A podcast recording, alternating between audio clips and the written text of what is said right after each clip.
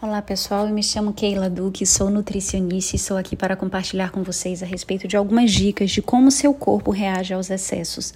Quando se fala do nosso corpo, existem alguns órgãos dentro do nosso organismo. A exemplo do fígado. O fígado é um órgão que transforma o excesso de glicose, que é açúcar, em gordura. Já o pâncreas, com altas doses de glicose, que é açúcar na corrente sanguínea, o pâncreas trabalha para liberar mais insulina. O que é insulina? A insulina é um hormônio que tira o açúcar de dentro da célula célula, e o aumento dessa insulina pode desencadear um aumento no peso.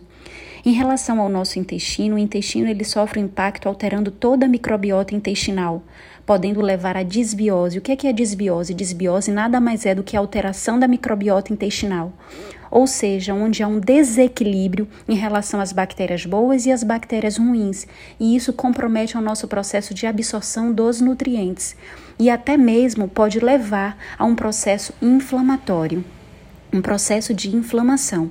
Em relação ao nosso cérebro, à medida que nós consumimos alimentos ricos em açúcares, substâncias do prazer são liberadas, como a dopamina e a serotonina.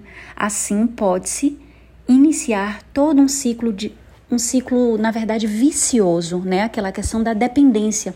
Hoje a gente sabe que existem pessoas que gostam muito, que são muito dependentes de açúcares, de doce, que comem compulsivamente, né? No momento de ansiedade, de um momento de uma crise, começa a gerar aquela compulsão, aquela vontade desesperada de comer doce, justamente por causa desse ciclo vicioso em relação ao consumo dos açúcares. E é isso, quero desejar uma semana maravilhosa para vocês e fiquem com essas dicas.